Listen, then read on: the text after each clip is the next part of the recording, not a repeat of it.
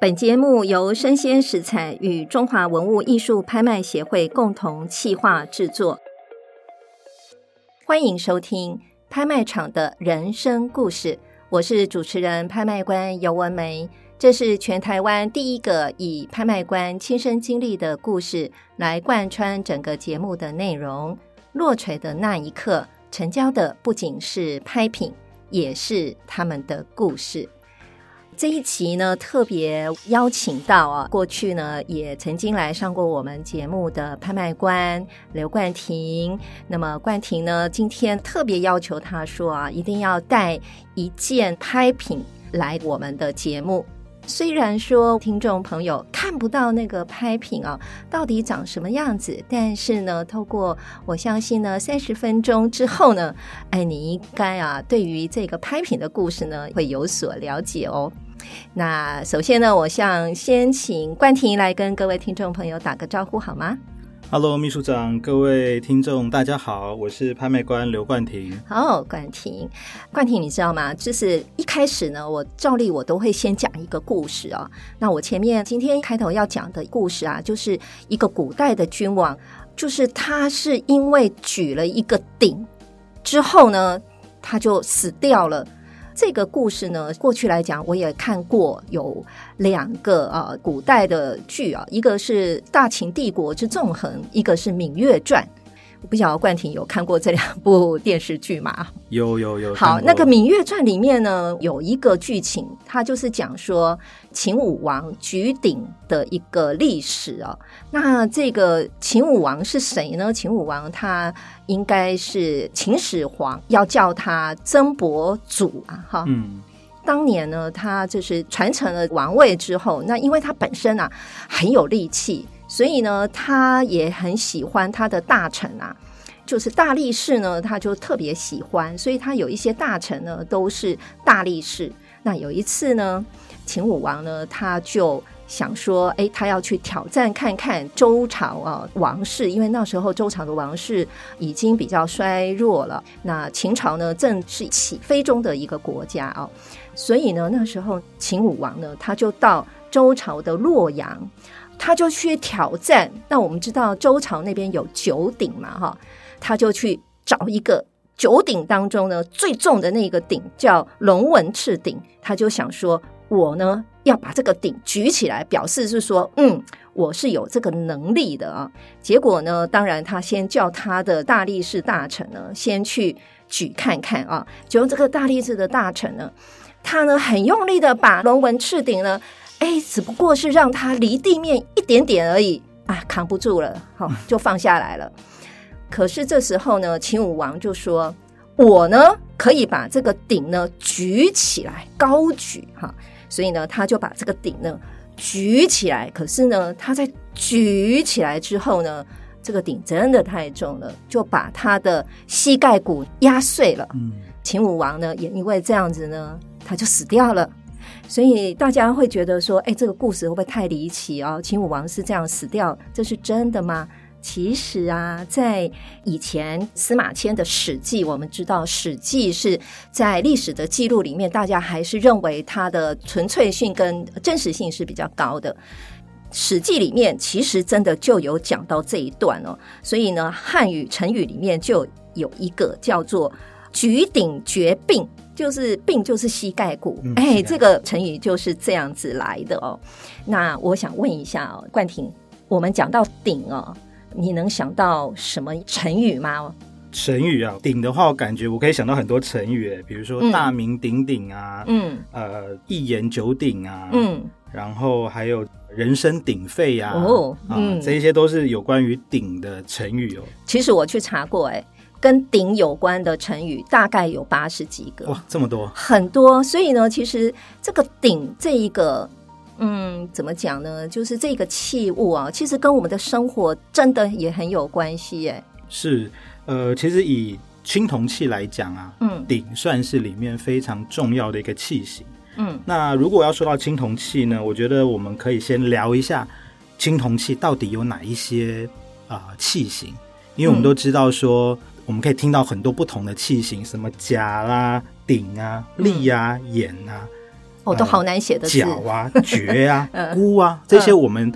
听过，但可能我们不知道它的用途跟它的所谓的分类。嗯，我觉得我们可以简单的跟听众朋友先呃简单的帮他们分类一下，就是好啊有关于中国青铜器的一个分类。嗯那中国青铜器的分类呢，大概呢可以分为呃四大类。嗯，第一类呢就是食器，哦就是吃东西的食器，装吃的，装嗯吃的或嗯嗯煮食物用的。哦、煮食物，对，这个是食器。嗯第二大类呢，就是所谓的酒器。嗯，啊，酒器就分成饮酒器，喝酒的，嗯，跟盛酒器，就储存酒的。哦，然后第三类是水器，嗯就是呃装水的。嗯第四类呢，就是其他类。其他类就有包含乐器啦、兵器啦、车马器啦，还有一些嗯嗯工具嗯啊、大概分成这四类。嗯嗯，那嗯鼎呢，就是在石器里面呢最重要，也是名气最高的青铜器，就是嗯我们的鼎。哦，那为什么刚刚我们提到说一言九鼎，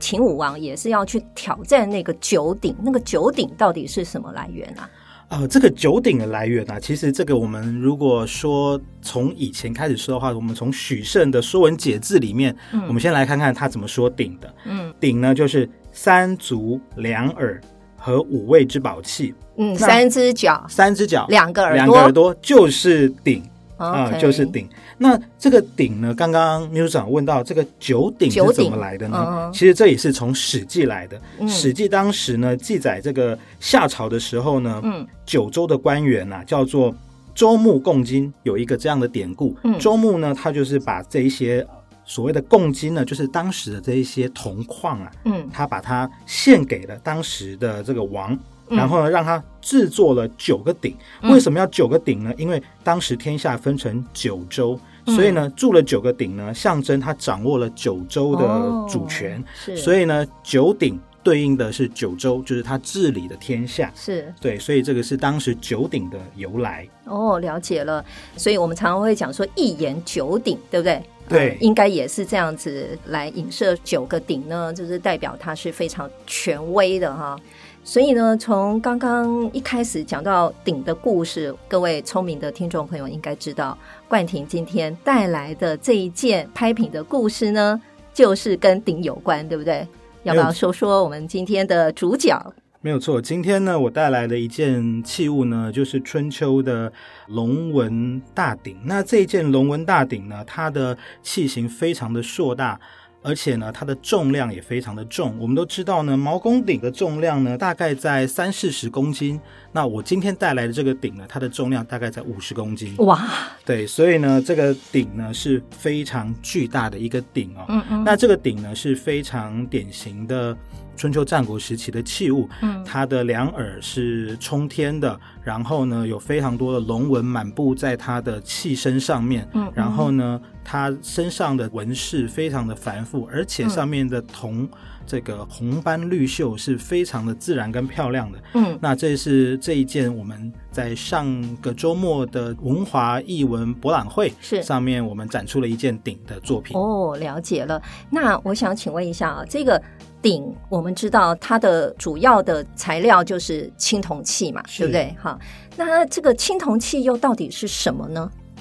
呃，青铜器呢，其实是一种早期呢，嗯他们在物质还没有发现这么多的时候呢，嗯他们是用来制作非常多的，像我们刚刚说的石器啦、酒器啦，嗯这一些这个器物的。对那到汉代以后呢，因为铁器的发明，所以青对铜器就慢慢的变少了。 OK 所以呢，在汉代之前呢，基本上主要的这一些器物，嗯，尤其是皇室的这些器物啊，嗯都是由青铜来制造而成的。了解。那请问一下，哦我是好奇宝宝，我又要来问了。那青铜器啊，在前面我们讲到的那个故事，感觉上青铜器其实过去来讲，商朝的时候它有很大的功能，它是礼器嘛，对不对？哦是。就是祭祀啊，哈、等等哈、或是祭祖啊会用到。那后来呢，慢慢的他就进入了常民的生活。那从贵族的礼器到平民之间的器物啊，呃，他们中间有什么不同呢？这个问题呢，我待会儿问冠廷，我先来问 Chat GPT。好，这个问题呢，我刚刚问了 Chat GPT 哦，他是这样子回答的：“他说呢，青铜呢是人类历史上一项伟大的发明，它是红铜跟锡铅的合金，也是金属的冶铸史上最早的合金啊。一九七五年，甘肃的一个马家窑的文化遗址里面呢，就有最早出土的青铜器啊，它是一个青铜刀。”在贵族跟平民之间的青铜器当中啊，通常存在一些明显的差异，包括了数量跟品质。他认为贵族的阶层通常拥有更多的青铜器，而这些青铜器可能是更为精美、更精致。平民百姓呢，拥有比较少的青铜器，可能拥有一些简单的日常用具。纹饰跟装饰呢，贵族跟平民拥有的青铜器也是不太一样的哦。贵族阶层的青铜器呢，通常具有比较华丽的装饰跟纹饰，譬如像说有一些动物的啊，或者是跟神话故事有关的这些纹饰呢，通常也会表示这个贵族的社会地位，或是家族的荣誉，或者是家族象征性的一个图腾。那平民百姓用的呢，可能相对的简朴，装饰也比较少，那主要是用在。比较实用性啊，是平民百姓所用的青铜器比较注重的。那另外呢，尺寸跟形状，贵族的呢，当然就是高大上喽。可能它的拥有的青铜器本身就是比较大，而且呢，造型比较繁复。那平民的呢，可能比较小，然后比较简单，主要就是实用型嘛啊、哦。好，冠廷，你觉得 Chat GPT 说的怎么样呢？哇，啊我觉得 Chat GPT 讲的比我讲的还要好。 现在的 AI 的智能真的是太厉害 了。 OK，好，对，好。那过去来讲，刚刚有讲到，哎，它从贵族使用礼器，然后呢，平民使用的这个呃，可能就是它就是作为石器使用哈。好，那我们就带着听众呢，回到三千年前好了哈。我们那时候的古人呐、啊。呃，怎么样去使用这个鼎呢？嗯，是这样的，鼎的作用呢，它其实是我们刚刚有说过，它是石器的一种。嗯，那它是煮石器，代表它是在煮东西的。嗯，煮什么呢？其实就是煮肉，因为我们在早期呢，哦、在煮肉的这个呃肉呢，其实在早期也是一个非常珍贵的这种物资。哦，所以呢，其实煮肉也是贵族才吃得起的。嗯，所以呢，鼎呢是在煮肉的工具，嗯、所以呢，就是相当于我们现在的锅子。哦，所以人声鼎沸，对，就是那个鼎，没有错，对，就代表很热闹的意思。嗯、是，那这个鼎呢，最早的功能呢，原始的就是一个煮肉的功能，嗯，但到后面呢，它就延伸到所谓的礼器，嗯，因为呢，我们都知道商朝商代呢，它其实是一个非常敬天敬鬼神的一个民族，嗯，商民族呢，他们对于这种呃鬼神之说，他们是非常相信的，所以呢，嗯、在他们的呃，朝中呢是肯定会有像祭司这样的人物存在的。嗯，嗯嗯那礼器呢，它主要的功能是什么呢？其实就是能够沟通天地鬼神。嗯，那在《礼记》的礼器里面有提到啊，嗯，其实呢，这个礼器有三个功能。第一个就是它是一种啊、呃、祭神物，什么意思呢？就是让人有所畏惧。看到这个礼器的时候，oh. 会让人家有所畏惧，所以我们在看商代晚期的青铜器特别明显哦，它上面往往有非常细密的雷云纹，然后呢再加上一些繁缛的纹饰，像是兽面纹啊、龙纹啊、夔龙纹啊、凤鸟纹、蝉纹这些纹饰，嗯、让人对于这一件呃庙堂之上的重器啊，是有一种心生畏惧的感觉。嗯，第二种呢，它是叫做祭等仪，是什么意思呢？是明尊卑。我们都知道啊。在鼎里面，呃，在《礼记》里面有规定，非常详细啊。嗯，天子可以用九鬼，嗯，然后呢，往下分别是士大夫啊、诸侯啊、士大夫啊这一些，分别可以用七鼎、五鼎跟三鼎。嗯，所以呢，九七五三这个形制呢是不能变的。如果你、嗯、你是这个士大夫，但是你用了七鼎。那就是一个僭越了哦，对，所以呢，它第二个功能就是让你明尊卑啊，知道你的身份地位，能用怎么样的礼器。嗯，第三种呢，礼器还有一个非常重要的功能，就是要记功赏。什么意思呢？就在礼器上面明呃民科，或者是用铭文的方式呢，嗯把你的一些功德或者是勋赏呢，都嗯记录在这个上面。嗯然后呢，让这一件永久可以传世，让你的子子孙孙都知道，哎呀，原来我的祖辈、父辈有这样的功绩啊、嗯朝廷才赏赐了一件的这个礼器礼嗯器给我们家嗯这样子。嗯嗯所以呢，当时最早的时候呢是主食器，后来呢又变成了在庙堂之上的这些重要的礼器。嗯，好，那请问一下冠廷，我刚刚有听到你讲夔龙纹啊、凤纹啊、蝉纹啊，你可不可以说一下，对于青铜器来讲，它外面，我们先讲它外面啊，外面的纹饰啊，大概有哪些种，然后有什么样的变化？呃，其实从青铜器的纹饰呢，从最早期的夏朝开始呢，它就是很简单的菱格纹，因为它可能在生产铸造方面，它的技术还没有这么精良，嗯所以它是简单的菱格纹，然后呢，表面也比较粗糙一点。菱格纹就像 Chanel 包包的那个经对对典对款，对，然后放大的款或者是你了也解可以把它理解成可能像编织包，啊像 BV 编织包是，然后现在这个新的设计师这种改改的大版的 OK，这种形式好，的菱格纹菱格纹，但是是比较粗糙一点的表面。是然后到商代之后呢，这个铸造啊、冶金技术的进步之后呢，开始出现了呃更多的繁复的纹饰，呃，嗯像是呃饕餮纹啊、雷云纹啊这些纹饰，但是呢，它比较是浅浮雕的啊、嗯这个形式。饕餮纹，对它是一个看起来像什么呢？其实它是一种变形的龙啊、变形的神兽啊、的一种。那过去呢，商人呢，他们的艺术的细胞呢非常的高啊，所以他们会把很多他们看到的形象，把它变成抽象的这种纹饰，把它嗯放在器物上面。嗯所以呢，其实它把它展开来看，都是一些具体的形象哦。嗯那到了周朝之后呢，它的这个纹饰就变得更夸张了，就是嗯它的高浮雕，然后兽面啊、甚至是有一些这种比较明显的啊、深刻的纹饰就出现了，嗯嗯，就跟这个商代又不太一样了。嗯所以呢，从一个朝代的纹饰的演变呢，也可以看出铸造技术的一些提升。嗯，了解了。高浮雕其实就是我们看到那个器物的这个外形，它的线条是更为明显的，对不对？是的，那最有名的，我们最早接触的、所知道的，就是放在国立故宫博物院的毛公鼎，对不对？那个毛公鼎啊，它听说它是最有价值的，是因为它里面是所有的鼎里面最多最多文字的鼎啊。所以这个鼎里面的这些文字，对于鼎的价值是不是有更为肯定跟提升呢？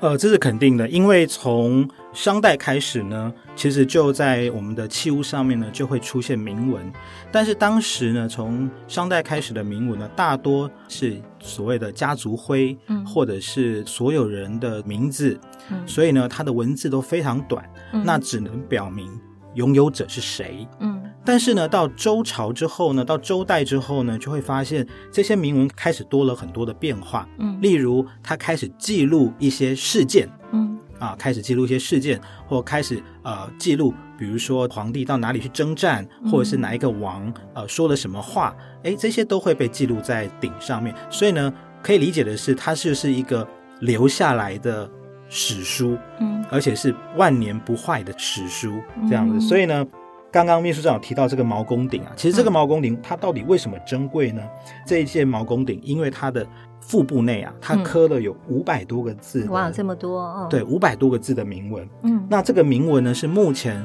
传世已发现的这些青铜器里面呢，它的字数是最多的嗯啊，五百多字。我们可以想一下，我们我记得我国中的时候写作文嗯哦规定就是五百个 字，是对，规定就是五百，所以它等于是一篇作文嗯 OK 写在这个青铜器上。所以呢，是它除了对于事件的记录有非常重要的关键史料之外呢，嗯它还有一个非常重要的研究的价值，就是在于它经文方面的字体。嗯所以呢，研究经文的专家学者呢，也一定会研究毛公鼎。嗯，再来呢，是对于当时呢西周时期呢使用的文体，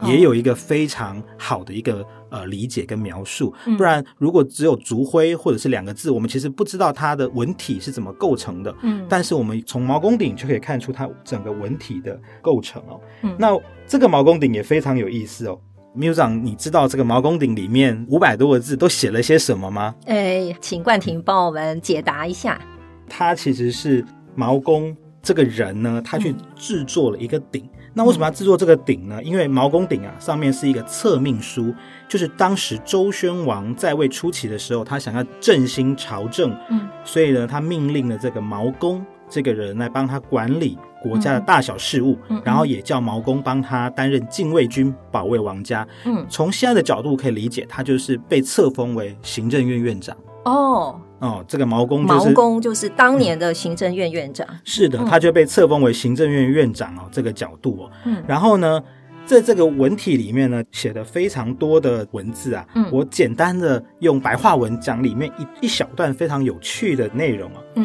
它里面有说啊，周宣王对毛公说，嗯，从今以后啊，出入或颁布命令没有事先报告你，就不是我叫他们颁布的。哦，代表什么？代表是我一定会知会你，哦，我才会颁布。是再来是呢，周王说啊，毛公啊，嗯现在呢，我重申先王的命令啊，就是说我我爸爸的命令。他说嗯呢，命令你要做一方的政治楷模，光大我们国家和家族，不能够怠惰政事，不能够。拥塞庶民，嗯就是说，如果是老百姓交代的事情，你要赶紧去做，不能拥塞庶民，嗯也不能让官吏中饱私囊，嗯啊，也不要欺负官寡寡妇，嗯，也要好好交代教导你的下属啊，不能酗酒。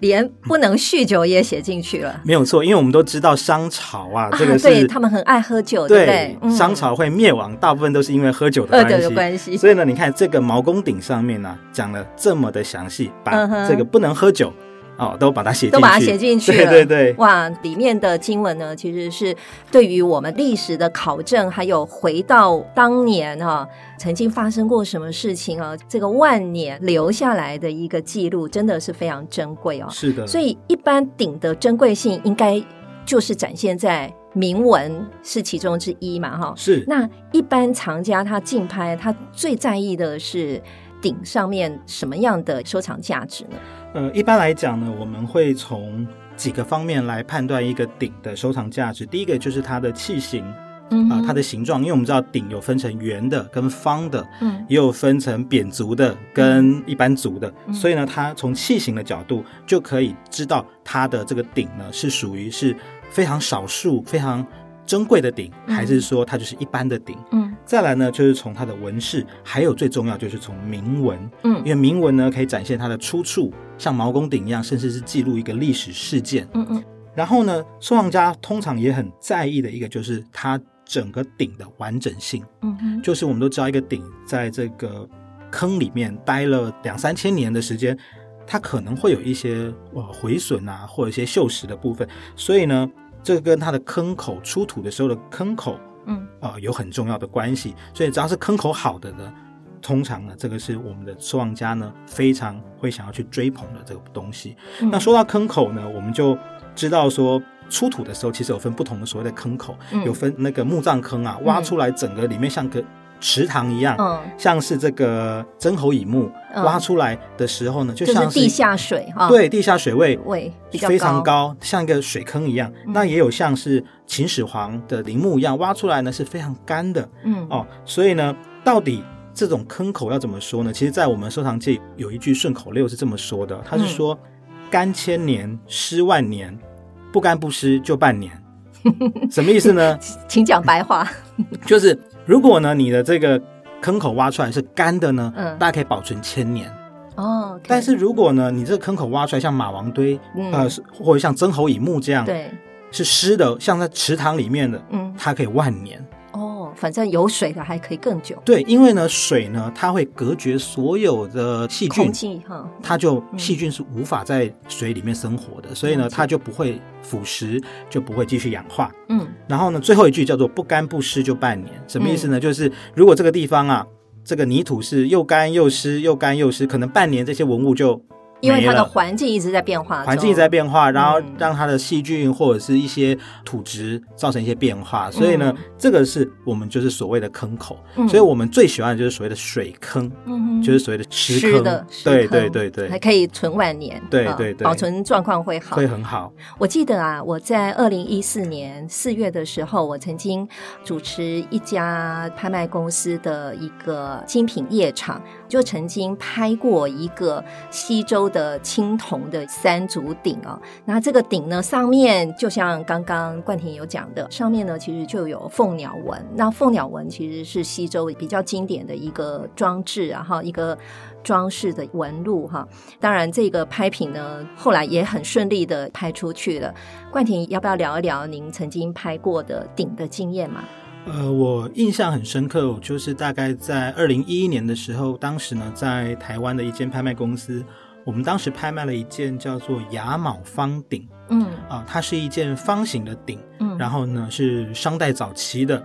然后上面有一个纹饰叫做雅卯，嗯然后呢，诶，我当时在拍这个鼎的时候呢，我就去做了研究啊，嗯我就发现说，这个雅卯方鼎呢，跟故宫所存的雅丑方鼎呢，基本上器型纹饰都是非常接近、非常类似的，嗯，但是故宫那一件我们是碰不到的。这件雅卯方鼎呢，我们确实可以在手上把玩，嗯啊，确实可以在手上近距离的观察、观赏它。嗯嗯所以当时呢，我就对于这个青铜器呢产生一种非常呃好奇啊，也是非常喜欢这样的一个器型，就是从这个雅卯方鼎开始的。嗯，所以您问我有没有印象深刻的铜鼎，嗯我第一个想到的就是这件雅卯方鼎。那这件雅卯方鼎呢，那到最后呢，也是以高价成交了，嗯卖给了一位台湾的收藏家。嗯那当时呢，我们后来去查资料才发现，这个雅马方鼎上的“雅”这个亚洲的“雅嗯”这一个字呢，它也被登录在台湾的中央研究院的历史语言研究所里面嗯嗯的拓片也被保存了下来。嗯所以呢，代表它这是一件呃跟历史可以有非常强烈连接的一件作品。所以担任拍卖官，你看遇到一件拍品，我们就要去好好的研究它，对不对？透过我们了解拍品的来源啊，或者是它的故事啊，也丰富了我们对于艺术的知识哦。那另外的话，我也想请问一下，您所知道的一些其他的拍卖公司拍卖记录里面，对于鼎方面，呃，有哪一些记录？你觉得可以跟各位听众朋友来分享吗？印象比较深刻的是，在二零二零年的时候呢，呃，应呃该是在纽约的苏富比，嗯当时呢成交了一对叫做商代的子拱鼎。子宫鼎，子宫鼎，嗯我们都知道，其实鼎啊，通常都是单独单独出现的，嗯我们很少看到一对出现的。哦，是对，因为出土的时候，它可能就会流散各地，或者是说它当时呃保存下来的不多，嗯所以呢，能够有一对，而且它的纹饰、器型，还有它的铭文嗯，都是一模一样的，这个非常非常的少。嗯这个是我在呃最近啊印象非常深刻的呃一件拍品。嗯那我印象呢，当时呢，它在纽约是以一千四百八十万港币成交，嗯大概也就是在六千多万台币台币左右成交。 OK，对子拱鼎子就是儿子的子，儿子对的不对？子，拱对是上面一个龙，下面一个拱对不对对？子拱鼎拱，鼎对嗯，也谢谢冠廷帮我们分享啊。那回到最后，又要来讲讲鼎的成语啊。前面有考冠廷啊，你刚刚讲了几个鼎的成语嘛，哈。是现在我也要问问我们的听众朋友了啊， 你能想到几个跟鼎有关的成语呢？哎，各位可以想一想哦，到底你可以写出多少个啊？答案呢有将近八十个哦。我可以想到的，嗯，大名鼎鼎啊，一言九鼎啊，三足鼎立啊，鼎力相助啦、调和鼎鼐啊等等。最后呢，拍卖会的人生小领悟，从刚刚我们聊到的这个鼎哦，其实对中华文化的影响，你看有这么多的成语跟鼎有关哦，所以这个真的是跨越时空啊，跟我们的生活是有连结的、哦。那当然呢，我也很希望我们的这个节目呢，能够成为拍卖官尤文梅的扛鼎之作。OK，呃我也用到“鼎”这个字了哈。好，落锤的那一刻，成交的不仅是拍品，也是他们的故事。我是主持人拍卖官尤文梅。我是拍卖官刘冠廷。邀请您继续锁定我的 Podcast 节目《拍卖场的人生故事》，感谢您的收听，期待下一次与您空中相遇，拜拜。拜拜，谢谢。